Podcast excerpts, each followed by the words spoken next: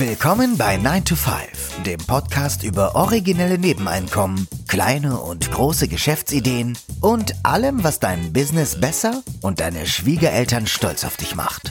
Es ist nie zu spät für einen Plan B. Hier sind deine beiden Gastgeber, Ruben Alvarez und Christian Schmid.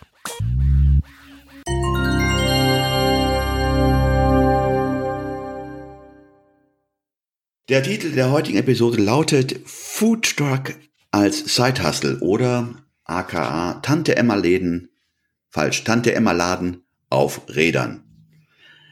Die meisten Side die wir bisher vorgestellt haben, kamen ohne oder fast ohne Startkapital aus. Diese neue Side Idee ist diesmal etwas anders. Sie erfordert ein Investment. Ja, und was auch noch anders ist, wir wollen in dieser Episode einmal die ganzen bürokratischen Schritte durchspielen, die notwendig sind, wären, um diese Idee umzusetzen. Richtig, und das wird echt, wow, Spoiler Alert. es kann ja. gut sein, dass einem da schon die Lust vergeht. Also die Idee ist für eine Bäckerei, ein Café oder Lebensmittelhändler tatsächlich relativ leicht zu starten. Für jemanden, der nicht so ein Geschäft hat, wäre es ein bisschen aufwendiger vielleicht beschreibe ich erstmal die Idee ganz kurz und dann, dann können wir weitermachen. Also, ich war neulich zu Besuch bei Leuten, die wohnen ein bisschen außerhalb in einem Vorort und wenn man da jetzt einkaufen gehen möchte, dann muss man sich ins Auto setzen oder aufs Motorrad und fährt 15, 20 Minuten bis zum nächsten Discounter. Und das ist natürlich jetzt mit den steigenden Benzinpreisen wird das noch unattraktiver. Ja, was macht man in so einer Situation, wenn man jetzt kein Kiosk wie wir in Köln um die Ecke hat, wenn man mal eben was braucht, was weiß ich, Öl zum Braten, Mehl für die Pfannkuchen, kann man zum Nachbar gehen, aber ab einem, einer bestimmten Liste ist, natürlich, ist das natürlich irgendwie auch unangenehm. Und da ist die, diese Idee entstanden, wie wäre es denn, wenn der Tante Emme Laden zu dir in deinen Vorort kommt? Ja, also zu einem, zu einem festen Termin, von mir aus zweimal die Woche, ähm, kommt dieser Tante Emma Laden auf Rädern, kommt zu dir. Vor allen Dingen interessant für Senioren, die sich vielleicht auch nicht mehr so gut bewegen können, die vielleicht auch nicht mehr Auto fahren können und die dann auch eine Gelegenheit hätten, ja, wieder so ein Schwätzchen zu halten und das Ganze hat natürlich dann auch so eine soziale Komponente. Hm. Eine Frage sei mal hier eingeworfen. Ähm, das ist ja so, wenn man es so hört, ja kein neues Konzept. Nee, das ist das ist kein neues Konzept. Also ich weiß aus meiner Kindheit auch noch, da gab es so ähnliche Konzepte. Bofrost zum Beispiel hat, hatte so ein, so ein Service, die haben Tiefkühlsachen geliefert oder wir hatten einen Eiermann, der hat einem frische Eier vor die Tür gestellt, wenn man die bestellt hat oder einen Milchmann auch. Aber die Zeiten haben sich ja insofern geändert, dass, dass viele Tante-Emma-Läden in den Vororten einfach nicht mehr betrieben werden, weil sie entweder, weil sich das nicht mehr lohnt oder weil die keinen Nachfolger gefunden haben und die Discounter natürlich auch attraktiver für, für viele sind preislich. Und so ist ja etwas entstanden. Ja, also so eine Art äh, Wüste entstanden, in, in, in der man dann nicht mal schnell eben in 15 Minuten Fußweg was einkaufen kann. Interessant hierbei ist ja auch ähm, mal diese, diesen sozialen Aspekt mal wieder aufleben zu lassen. Also sozial, also diese, die, die Aufgabe, die Tante Emma Läden ja früher auch über, mit übernommen haben. Also nicht nur Versorgung, sondern auch einen Marktplatz zu bieten, wo Leute zusammenkamen, wo es ein Schwätzchen gab und äh, wo man einander kannte. Also diese soziale Komponente, die ja heute in Supermärkten ja so in der Form auch nicht mehr zu finden ist. Also ich finde eine schöne, schöne Idee. Ähm, ob die Umsetzung so ähm, easy ist, wie wir uns das jetzt gerade ausmalen, sei mal dahingestellt. Wir wollen das jetzt auch mal äh, im, im zweiten Teil sozusagen durchspielen im Bürokratieland Deutschland. Was wäre jetzt alles zu tun? Ganz kurz noch zu der, zu der Idee, Ruben, du hattest im Vorgespräch auch die Idee mit eingebracht, dass man also wenn man das jetzt über Facebook zum Beispiel ja. bewirbt, dass man dann auch noch so Wunschlisten machen könnte, ne? dass Leute sagen können, hey, es wäre super, wenn ihr was weiß ich, ähm, Kaffee mitbringt oder mhm. bestimmte Produkte, äh, ja, die, die aufwendiger zu finden sind, dass, dass man das Ganze auch so ein, zu so einer Art Community erweitern könnte. Ne? Ja, die, die, ja, die Frage kam bei mir deswegen auf, weil ich mir sagte, okay, im, äh, so im ländlichen ähm, wird es ja Möglichkeiten geben, Eier und Milch zu bekommen. Also dafür jetzt einen Lieferservice und Tante, so einen Tante-Emma-Dienst anzubieten, das würde sicherlich schwierig werden. Es müssten ja irgendwie Produkte sein, die auf dem Land nicht so einfach zu erhalten sind. Und die Frage, die sich an anschloss, war, ja, was willst du denn bevorraten? Welche Produkte willst du denn im, ähm, im Angebot haben, die im ländlichen auch nachgefragt sind? Mhm. Und das, das vorauszusehen ist natürlich schwierig.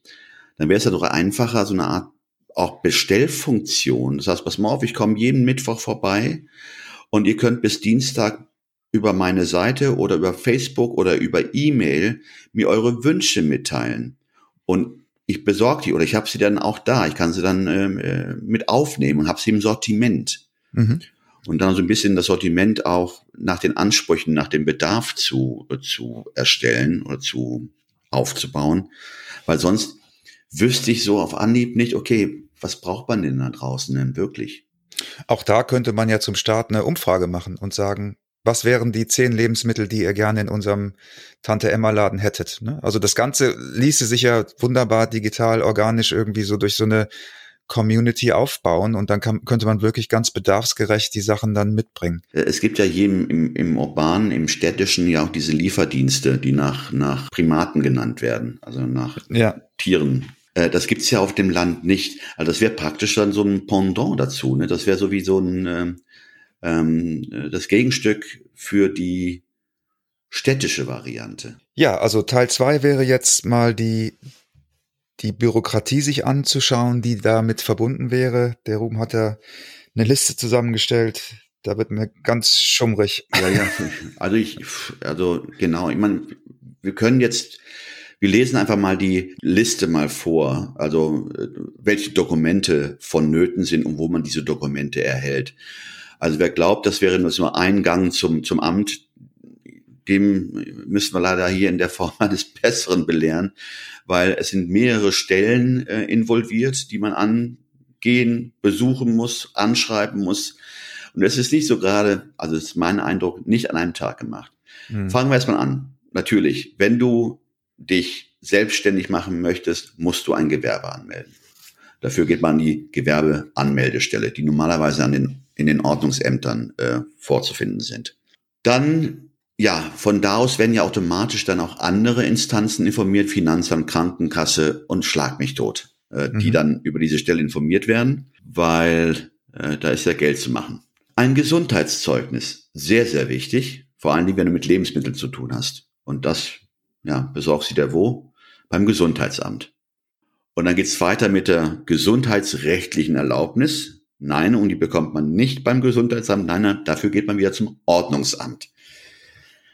Und von da aus musst du das Dokument, äh, wie heißt es, eine, eine Schulung musst du vorweisen. Das ist das, die Lebensmittelhygieneschulung nach EU-Verordnung, also europäisches Gesetz. Es geht da um eine Erstbelehrung. Und wo gehst du dahin? Natürlich zum Gesundheitsamt. Und danach gibt's eine Belehrung gemäß Paragraph 43 Infektionsschutzgesetz und fragt mich nicht, was das bedeutet. äh, also da geht's auch wieder um eine, eine Belehrung, die holst du dir wo? Beim Gesundheitsamt und diese Belehrung musst du alle zwei Jahre wiederholen und auch nachweisen. Ganz wichtig. Ja, und wenn natürlich, wenn du bei der Variante Food Truck, also wenn du wirklich in, in dieses Thema Gaststätte Gewerbe gehst, sprich, du willst nicht nur Lebensmittel äh, liefern, sondern kam es auf die Idee, oh, ich könnte ja dabei parallel noch Fritten anbieten oder eine mhm. Wurst braten. Dann musste dafür äh, bei der Industrie- und Handelskammer, also bei der IHK, einen Nachweis, also einen Unterrichtsnachweis für das Gaststättengewerbe einholen. Und dann, weil du ja mit einem Truck unterwegs bist, musst du auch noch eine emissionsrechtliche Genehmigung, Genehmigung genau. was auch immer das ist, beim Gewerbeaufsichtsamt holen. Und zu guter Letzt haben wir noch die Ausschankgenehmigung. Das heißt, wenn du Bier ausschenken willst, also Kaffee, dafür brauchst du diese Genehmigung nicht, aber wenn es um Aha. alkoholische Getränke geht, ja, dann brauchst du eine Ausschankgenehmigung beziehungsweise eine Gestattung von der Gewerbemeldeanstelle deiner der örtlichen Kommune. So, das hört sich nach sehr viel an. Ist es auch. Ist es auch. Also uns würde jetzt interessieren, ob, ob jemand da draußen schon Erfahrungen mit so einem Prozess gemacht hat, weil ne, Papier ist geduldig. Das sieht ja jetzt so aus, als könnte man das in zwei, drei Tagen abhandeln, wenn man fix ist. Aber ich habe fast die Befürchtung, dass sich solche Prozesse auch sehr, sehr lange hinziehen können. Und das wäre natürlich interessant, jetzt mal zu hören von euch. Wer hat damit schon Erfahrungen gemacht? Wer kennt vielleicht auch Hacks? Wie kommt man schneller an diese Dokumente? Gibt es da vielleicht auch Abkürzungen? Gibt es da ja Tricks, wie man da besser mit umgeht? Horrorgeschichten hören wir uns auch gerne an. Wenn ihr, wenn ihr sowas habt, äh, schreibt uns gerne auf 9to5.de in die Kommentarfunktion oder wenn ihr es anonym machen wollt, dann könnt ihr uns einfach auch eine E-Mail schreiben und dann würden wir das in einer der nächsten Episoden auch mal vorstellen, was ihr da für ein, ja, für Erfahrungen gemacht habt. Also vor allen Dingen Anekdoten, an diesen sind wir sehr interessiert. Ja. Die es sicherlich da draußen noch gibt. Oder es gibt, was das angeht, es wird sicherlich Anekdoten geben, die man hier gerne mit uns teilen möchte. Ja, das war unsere Episode heute. Eine kleine Episode mit einem neuen und nicht ganz neuen Zeithassel. Und wir freuen uns, dass ihr uns zuhört und freuen uns auch, wenn ihr uns eine Rezension, eine Bewertung schreibt auf einer Podcast-Plattform. So machen wir unseren Podcast noch ein bisschen bekannter oder wenn ihr ihn einfach auch weiterempfehlt an Leute, die ihr kennt und die, von denen ihr glaubt, dass sie davon profitieren würden.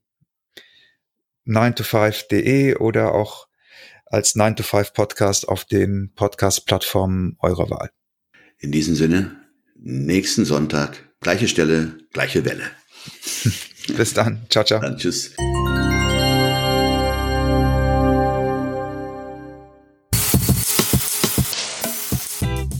Das war 9 to 5, der Podcast von Christian und Ruben. Alle in der Episode erwähnten Links findet ihr in den Show Notes auf 9to5.de.